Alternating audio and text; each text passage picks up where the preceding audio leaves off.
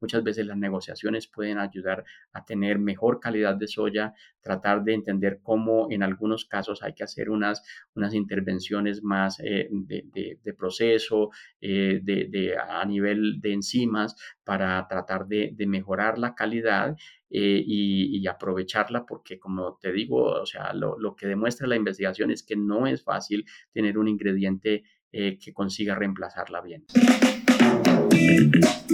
Bienvenidos a Avi Podcast, una línea directa con los principales referentes de la industria avícola. Avi Podcast solo es posible gracias al apoyo de empresas innovadoras que creen en la educación continua. El ANCO es ver crecer a nuestros animales con salud. Favor Animal Health Corporation.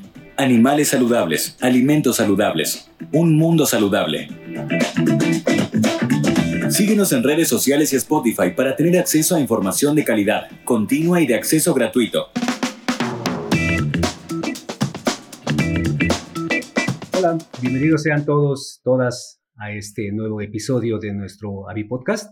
Mi nombre es Rubén Merino y seré el anfitrión en el capítulo que vamos a tener el día de hoy. El tema que vamos a abordar está enfocado al conocimiento de la optimización del valor nutricional de la soya en la dieta para las aves. Afortunadamente, para este tema tan interesante, contamos con la participación del doctor Edgar Oviedo, quien nos va a comentar sobre sus experiencias en este tema tan, tan atractivo para nosotros.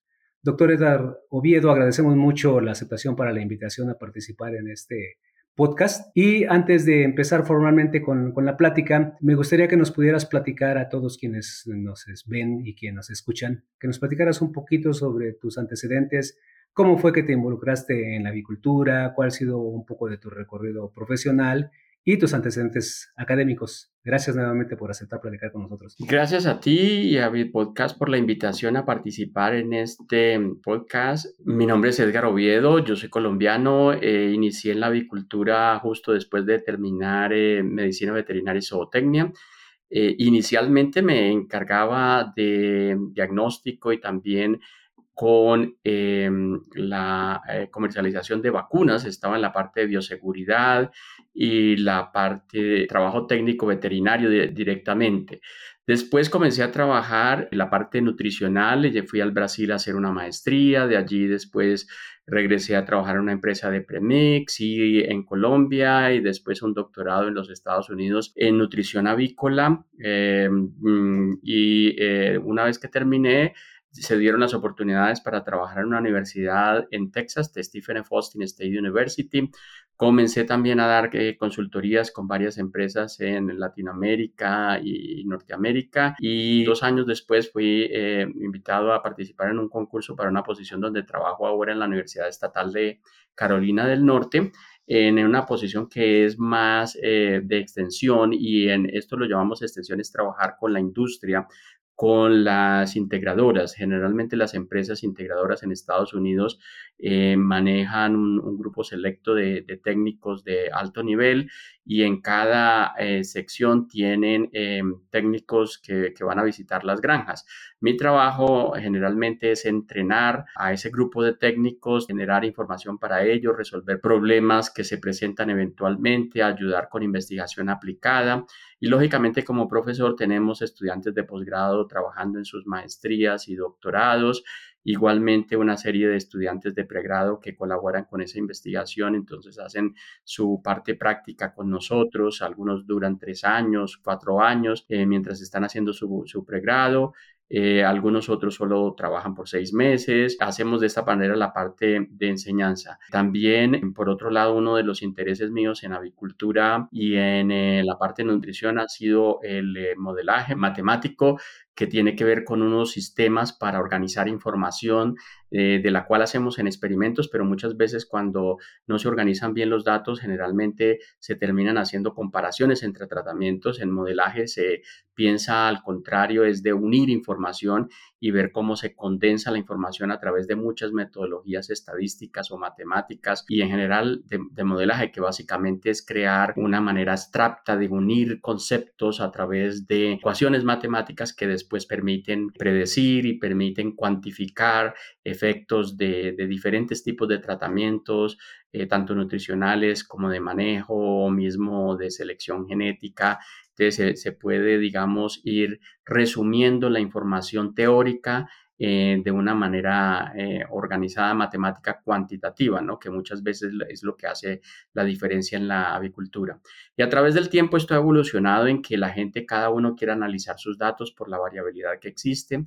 Entonces comenzamos a hacer lo que se llama analítica de datos, que es algo más popular, que todo el mundo habla al respecto, todo el mundo habla de inteligencia artificial, de todo este tipo de cosas y, eso es lo que enseño. Ahora tenemos una clase de, analítica de datos, yo hice una maestría en, negocios y, pues junto con eso eh, integramos todo este tipo de metodologías que es exactamente lo mismo de, modelaje que se ha trabajado por 30, 40 años, eh, pero, sí, pero ahora eh, todo el mundo lo usa en todas las empresas. Siempre existió en todas las empresas desde bueno, después de la Segunda Guerra Mundial se, adoptaron todas estas metodologías matemáticas que, usaron en el ejército, eh, en los ejércitos para organizar eh, datos y cuantificar recursos y demás. Lo mismo se usaba para la formulación de alimentos, se usaba para varias técnicas y hoy en día cada vez lo, vemos más en la práctica. Entonces, esto es lo, lo, que enseño. También en muchos proyectos lo hacemos con grandes bases de datos que muchos llamarán de Big Data, pero realmente Big Data es algo mucho más elevado. Ya, ya, lo, ya lo podemos hacer con, con datos que vienen de sensores electrónicos que son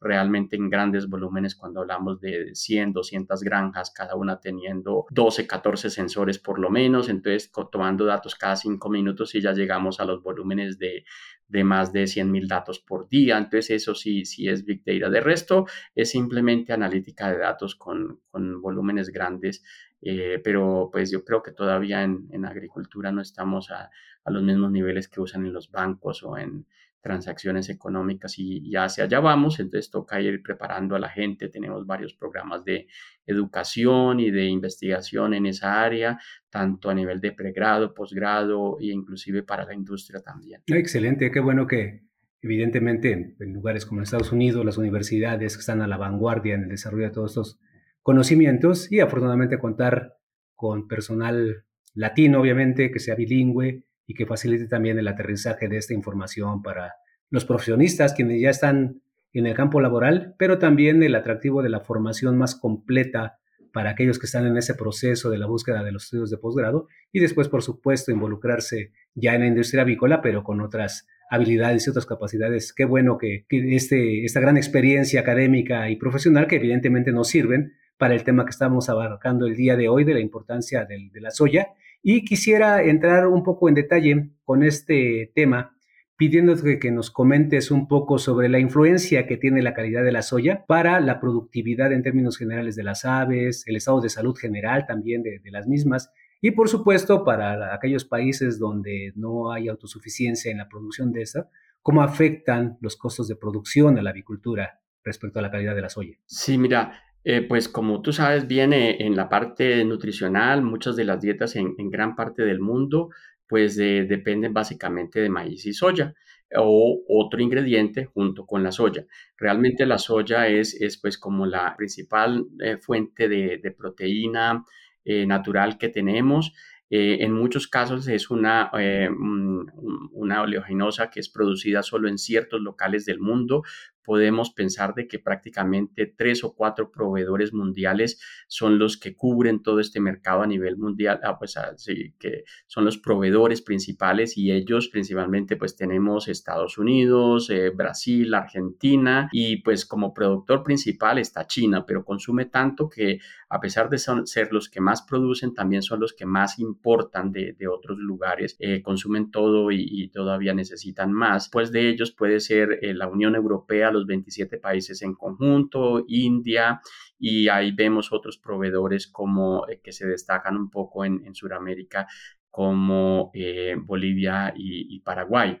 Pero eh, algo que vemos con la soya muchas veces es que también es considerado como un commodity, como, como un ingrediente general y, realmente es un ingrediente un poco variable. Entonces, en la parte nutricional, tú sabes que eh, lo principal es tratar de ser lo más preciso en la composición del, del ingrediente. Y lo que observamos con la soya es de que puede variar mucho dependiendo del local donde está. La, latitud es un, factor importante y por lo menos se debería segregar con esto. Se debería tratar de hacer análisis o, mantener un, control de acuerdo a los proveedores eh, utilizando, por ejemplo, el método de NIRS. Eh, todos sabemos que los, métodos de laboratorio eh, son los considerados estándar y demás, pero si vamos a ver muchas veces cuando se han evaluado entre los resultados dentro de laboratorios o a través de laboratorios, vemos mucha variabilidad por los métodos que se usen, por el mismo técnico que lleva, que los análisis, por los análisis químicos, los, los reactivos eh, químicos que podamos eh, mm, comprar, las diferentes eh, máquinas que se usen para estos análisis pueden llevar a variabilidad grande en los resultados. Entonces, las curvas de NIRS padronizadas tienen la gran ventaja de tener esa capacidad de estandarizar los métodos y a través del mundo poder compararlos e inclusive comparar entre muestras que se obtienen a diferentes tiempos, ¿no? Entonces, para poder tratar de estandarizar a veces esas, esas curvas de NIRS que tienen mucho que ver más con el espectro y la longitud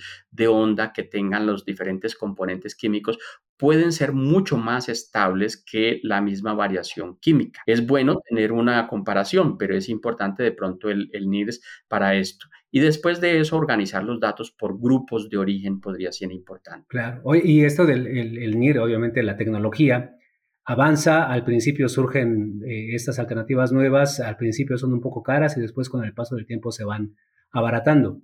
En el caso del NIR, para hacer este tipo de evaluaciones, ¿es eh, factible para la mayoría de los fabricantes de alimento contar con esto para tener esas eh, proyecciones de la calidad de lo que sería el alimento terminado? Sí, mira, yo veo las, las diferentes empresas. Muchas veces eh, los el personal técnico no tiene en las universidades directamente acceso a esto y siempre ha sido un desarrollo más a nivel comercial. Primero porque las universidades no tienen los equipos muchas veces.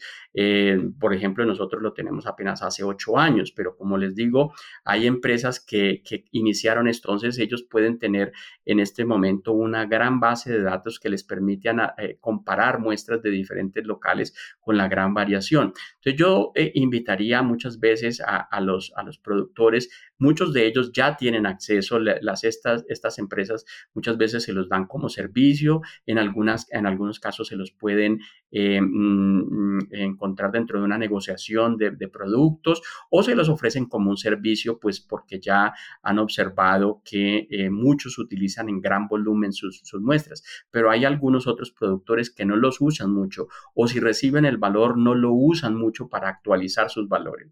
Entonces, lo que nosotros hemos hecho es, eh, trabajar con las diferentes empresas que, que, ya tienen estas calibraciones. Hemos hecho una validación pequeña porque si nosotros hacemos 50 muestras, pues no es nada comparados con los eh, miles de muestras que ellos reciben y que han eh, a través de los años, 30 años o más, han ido revisando y mejorando su calibración. Entonces, em, yo invitaría más a usar ese tipo de muestras Eventualmente hay algún tipo de análisis que si se hace muy frecuentemente en una empresa, podrían ir, utilizando esa información adecuada consecutiva para ir también mirando cómo es el espectro en el NIRS. Muchos equipos de NIRS también son financiados por estas empresas de proveedores que les ayudan a, a adquirir el equipo e inclusive a, mantenerlo, ¿no? Entonces es, es importante. Lo que observamos es de que, de nuevo, muchas veces se, se, tiene el equipo, se tiene la información y todavía no se está aplicando en la formulación a pesar de haber tanta herramienta. En el ANCO ofrecemos productos y servicios para la prevención, el control y tratamiento de las enfermedades de los animales Cuidando de la salud y el bienestar animal, colaboramos con los productores en garantizar la disponibilidad de alimentos inocuos y de calidad para la nutrición humana. Guiados por nuestra visión de alimentos y compañía enriqueciendo la vida, ayudamos a criar animales más sanos, lo que implica gente más sana y un ambiente más sano.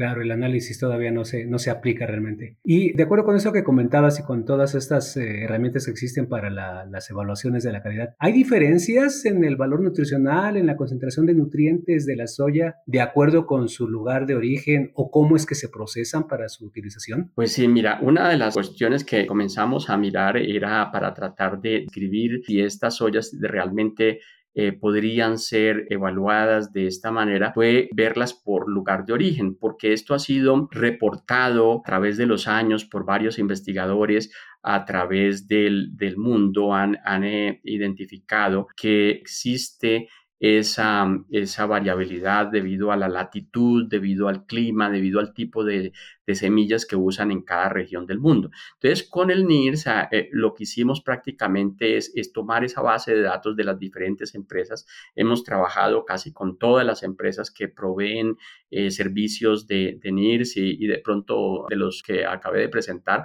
también eh, DCM ha desarrollado herramientas excelentes. Ahora dice, ya se llama DCM Rimenich, pero todos ellos han desarrollado algún tipo de herramienta, algunos más especializados que otros y algo que conseguimos comprobar es de que hay diferencias entre países y entre países eh, todavía la soya americana, eh, como hay muchos estudios tanto asiáticos, europeos o inclusive de, los Estados Unidos y, algunas comparaciones eh, también hechas en, en Argentina y Brasil que encuentran que esta soya generalmente eh, contiene eh, una, buena calidad de aminoácidos y hay algunas veces eh, cuando se hacen las cuentas con digestibilidad termina siendo más aminoácidos digestibles para la formulación y también un valor de energía más alto.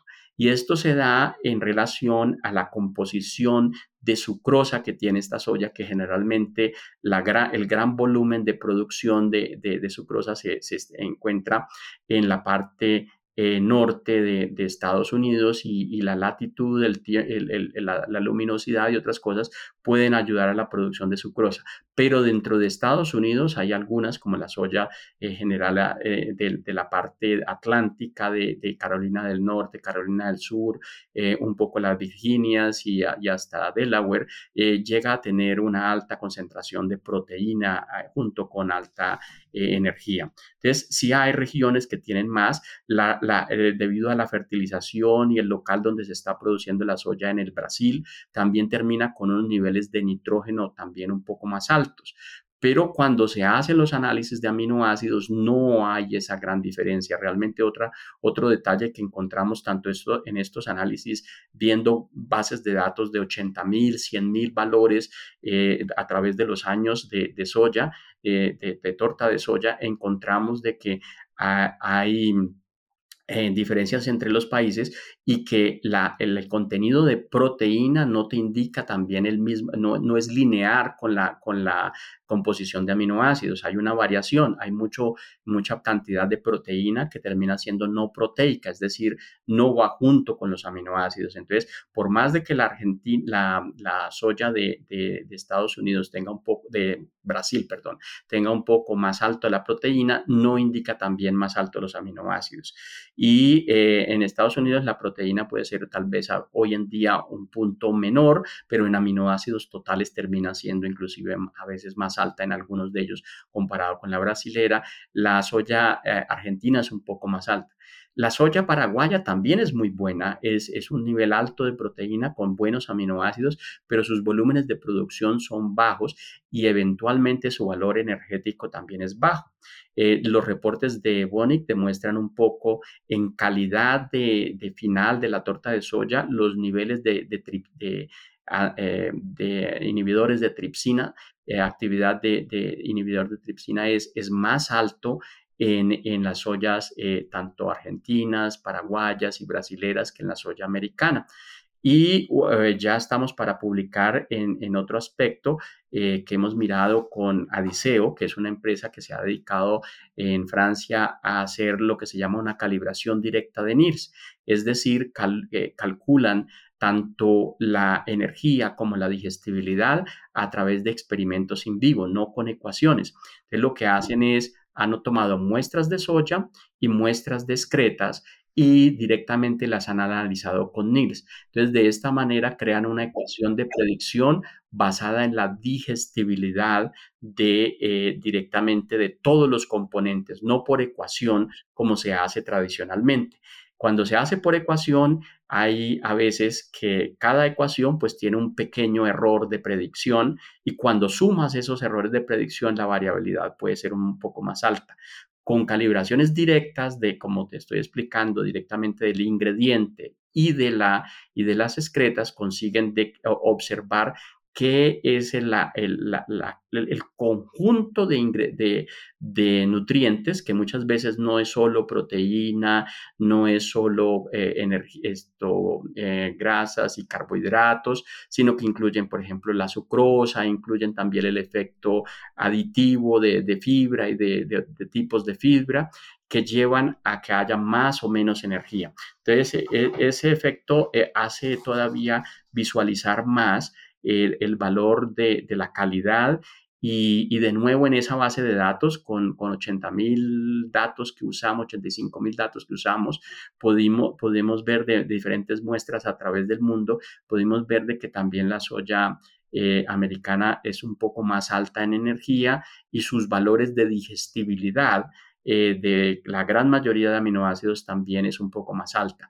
Observamos también en algunas soyas eh, también asiáticas, que, como de Filipinas, como de Indonesia, países donde son volcánicos, suelos tal vez que son eh, altos en, nitrógeno, observamos también una buena calidad de las soyas. Eh, desafortunadamente estos no son países exportadores de, de, soya, pero también hay muy buena calidad en lugares donde el suelo ha sido naturalmente, llamémoslo, fertilizado a través de los años. Cuando se trata de producir animales saludables, necesita más que soluciones correctas. Necesita el socio adecuado, aquel que aporta décadas de experiencia en la industria y cuenta con un equipo global que ponga a trabajar ese conocimiento para el avance de su explotación. En Fibro Animal Health Corporation estamos orgullosos de trabajar con usted como su socio de confianza. ¿Y estos, esos factores impactan fuertemente el precio de la soya y por lo tanto los costos de producción en los lugares donde se usan? Sí, mira, eh, Rubén, lo que hemos hecho es, eh, también poner estos valores en formulación, porque muchas veces cuando uno ve eh, pues que hay un puntico aquí más, hay como 50, 70 kilocalorías, eh, pues uno, uno tanto valor de nutriente, de energía, de sucrosa, cuando lo ponemos realmente en la fórmula, en lo que es el, el, valor de, de, energía, cuando es el valor el, de la digestibilidad de los aminoácidos, como cuando, cuánto eso impacta la inclusión de aminoácidos cristalinos y, realmente la, el, valor eh, de, inclusión también de grasa, porque pues al, haber más energía se reduce un poco la grasa, observamos una gran ventaja cuantitativa eh, en, en, los, en, el costo si, si, hacemos la misma fórmula y la hemos hecho para pollo, para, para ponedoras, eh, para cerdo en diferentes fases eh, y, también para peces. Y, hemos encontrado que usando los mismos niveles de nutrientes y de energía para la misma dieta, este, eh, eh, conservándolos exactamente iguales para la gran mayoría de aminoácidos, observamos un beneficio económico muy significativo que, que en algunos casos eh, para una integración de millones de pollos puede equivaler a 3 millones y medio o más de, dólares eh, eh, por año, simplemente por la composición de ingredientes. Entonces, muchas veces hablamos de nutrición de precisión, muchas veces es, poner atención a esto y, si tenemos los valores y si podemos hacer medias adecuadas y podemos tener márgenes de, calidad y, tenemos el control, yo creo que tenemos que aplicarlo a la fórmula para que realmente se vea el valor porque si hacemos análisis, y, pero dejamos la matriz de formulación muy similar, pues no estamos obteniendo el beneficio económico. Mm, de acuerdo. Cosas que tienen que tomarse en consideración, sobre todo pensando en países, por ejemplo, México y otros muchos, por supuesto, que tienen que importar por las dos fuentes importantes en la formulación del alimento, ¿no? Tanto la, el aporte proteico, ya mencionabas la pasta de soya, y también la importación del maíz, y cuando no hay maíz, pues sorgo. Y entonces es importante ver cuáles son las opciones para tratar de minimizar el costo o el impacto que tiene el, el alimento sobre los costos de producción. Quisiera preguntarte, Edgar, en tu experiencia, ¿cuáles son los posibles contaminantes en la soya desde su origen y cuáles pueden ser las medidas eh, tendientes a minimizar la presencia de estos contaminantes? Bueno, Rubén, eh, pues eh, definitivamente la, la soya pues es un ingrediente que generalmente se cultiva separado, pero pues hay que tener en cuenta de que igual que en todo el mundo el cambio climático está afectando. Generalmente hoy lo que se observa en calidades es de que cuando la, cultivan, muchas veces cuando hay exceso de humedad y no tienen el potencial para secarla rápidamente, lo que puede haber es, es realmente contaminación con hongos, con micotoxinas, como lo habría con el maíz y demás. Eh, con el maíz, pues eh, eh, igual su, punto de, humedad al, cultivo está entre 14 y 13%. Realmente con la soya hay que secarlo incluso más. Entonces, realmente si, si terminan cultivando o cosechando en una época húmeda, eh, pues la soya por su alto nivel de proteína y si queda húmeda, pues le puede aparecer este hongo eh, em, un poco eh, purpúrea y de ahí muchas veces no tenemos la oportunidad de observarlo más porque pues es procesada, ¿no? Entonces, cuando nos llega ya la, la torta no podemos ver esto como si lo podemos ver en el maíz, que una vez cultivado es intacto cuando nos llega. La soya no, la soya ya nos llega prolificada, pero aunque haya, si fue extraída por eh, solvente o, si hubo extrusión, eh, eh, aparte de esto puede salir en la grasa, en, el, solvente, pero no todo. entonces, eventualmente, las diferencias en micotoxinas también se observan. De nuevo, la, soya que entre todas las múltiples micotoxinas que se pueden presentar, la que más seguridad apareció en estos resultados es la soya americana.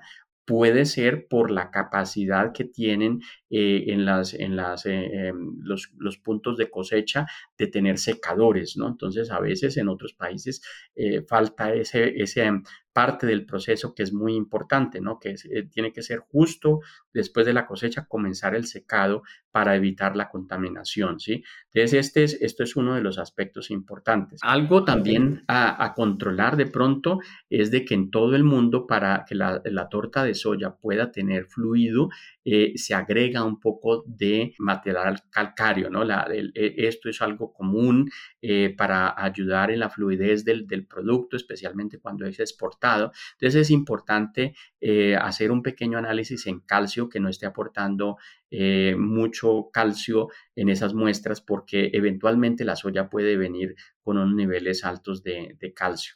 Entonces, eh, es solo tenerlo en consideración y ojalá que ese calcio no venga de pronto eh, contaminado con, con, magnesio o otros productos. De todos modos, esa parte es manejable. Las micotoxinas es un poco más eh, complicado en el tiempo. Sí, siempre más difícil. Nos has comentado, evidentemente, ya la parte del aspecto tan importante que tiene como principal fuente de proteína para la dieta de las aves, todos los, eh, la tecnología que se desarrolla alrededor para evaluar calidad, para evaluar precisamente el valor nutricional. ¿Cómo crees tú que se puede maximizar, mejorar el aprovechamiento de los nutrientes que aporta esta soya para la dieta avícola, otra vez retomando que pues tiene un impacto muy fuerte en los costos de producción y para algunos países que dependen casi completamente de la importación, pues la competencia internacional es difícil por costos de producción. Sí, fíjate que una de las eh, cuestiones importantes, Rubén, que hemos visto es eh, en los últimos años han aparecido más publicaciones de varios colegas eh, que demuestran claramente de que en el proceso de la soya es importante de que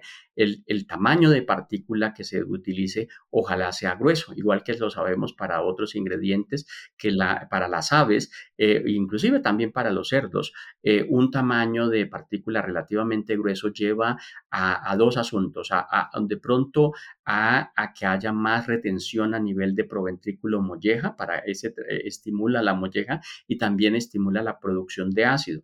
Inclusive cuando la soya haya tenido un poco altos los niveles de, de inhibidores de tripsina o de otros eh, factores antinutricionales, esa actividad de molleja proventrículo allí por mayor retención, por tamaño de partícula, que generalmente el óptimo lo han eh, visto en alrededor 1300 micras de, media geométrica, 1300 a 1500 micras de media geométrica como óptimo para la soya, eh, han encontrado que da mejor valor de energía, menor impacto cuando tiene altas, cuando está un poco subprocesada y tiene altos inhibidores de tripsina, eh, puede ayudar a la conversión alimenticia.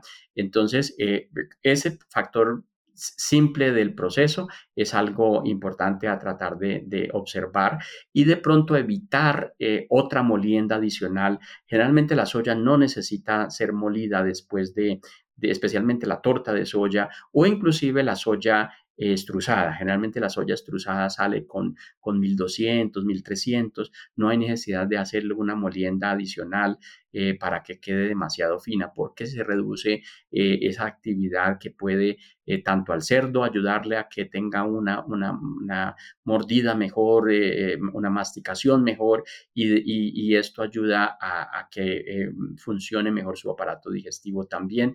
Entonces, ese es un factor. Lo otro definitivo que, que está mostrando eh, bastante beneficio son la utilización eh, de enzimas. Eh, en general, la, la, fitasa también ayuda mucho en la digestibilidad de la soya. Igualmente están las betamenanasas y las proteasas. Han mostrado algunos beneficios para ayudar en la, en la digestibilidad y que nos pueden ayudar a sacar más valor de esa soya. Excelente. Oiga, pues Qué bueno disfrutar de tus conocimientos, tratar de aprovechar todo esto que sabes y para los que estamos involucrados en la, avicultura, pues poder acercarnos ya con una mejor orientación hacia los temas de, importancia y en esto que es la alimentación de las aves, la formulación de los animales. ¿Qué mensajes, qué este, comentarios o recomendaciones tendrías pues para las personas que están involucradas en la avicultura desde los mismos dueños de las empresas, los gerentes de producción, por supuesto los nutriólogos con respecto a la soya. Sí, bueno, pues eh, definitivamente todavía, aunque hay lugares en los cuales eh, por, por esta situación de trabajo, de transportarla, Europa, por ejemplo, están considerando de que a veces eh, llega a ser poco sostenible el, transporte de la soya y están buscando otros ingredientes para, suplementarla. Todavía eh, a través de 10 años de investigación en toda la Unión Europea, donde hay grandes investigadores, todavía no se encuentra un ingrediente que consiga los mismos beneficios. Tal vez llevamos muchos años alimentando estas aves comerciales entonces la sustitución con, otro tipo de ingredientes todavía no se ve eh, viable. Y, definitivamente, independientemente de donde estemos transportándola, pienso yo que lo que tenemos todavía es que sacarle más valor eh, y dentro del valor está esto de, usar los valores, de usar los análisis, los resultados de los análisis en, cómo lo estamos haciendo, entender un poco más en esto de cuestiones de calidad y, a través de eso, teniendo un tracking, también de pronto eh, se puede mirar en hacer presión con los productores para que también, muchas veces la soya, la torta de soya es un subproducto, ¿no? Sabemos que realmente el negocio de los que, que producen la soya es el, el, aceite, ¿sí?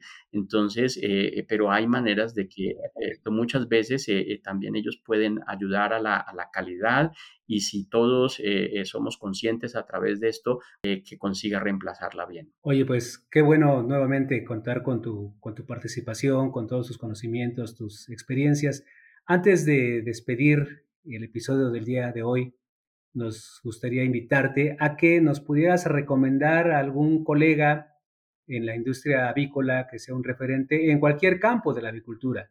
Eh, tú nos estás compartiendo conocimientos sobre la nutrición, sobre algunos de los ingredientes, pero que tú consideres en el campo de la, de la sanidad, en el manejo, en incubación, en cualquier campo de la avicultura para que pudiéramos invitarlo a que platique también, así como lo has hecho tú el día de hoy con nosotros en este Avipodcast, alguien que te venga a la mente. Bueno, pues eh, yo diría que, de pronto para cambiar un poco de tema y, teniendo en cuenta la importancia que, tenemos hoy en, sanidad y demás, yo los llamaría de pronto a, a invitar al doctor Iván Alvarado en la parte de investigación y desarrollo y ellos pueden eh, mostrar un poco eh, las perspectivas que tienen hoy en día para el control de, enfermedades y eh, mejores vacunaciones y demás. pienso yo que sería muy interesante eh, eh, incluirlo en, estos eh, Podcasts. Claro que sí, es una excelente recomendación. La verdad es que Iván Alvarado tiene también una excelente reputación. Doctor Edgar Oviedo, muchas gracias por aceptar platicar nosotros, por compartir tus experiencias, tus visiones sobre eh, la importancia que tiene la soya y obviamente buscar la forma de aprovecharla mejor en la industria avícola. Muchísimas gracias. Muchas gracias, doctor Merino. Una feliz tarde para ti y para todos. Gracias igualmente. Hasta luego. Si te gustó este episodio, no dejes de compartirlo con otros profesionales para que más personas puedan tener acceso a la palabra de los principales referentes de la industria avícola.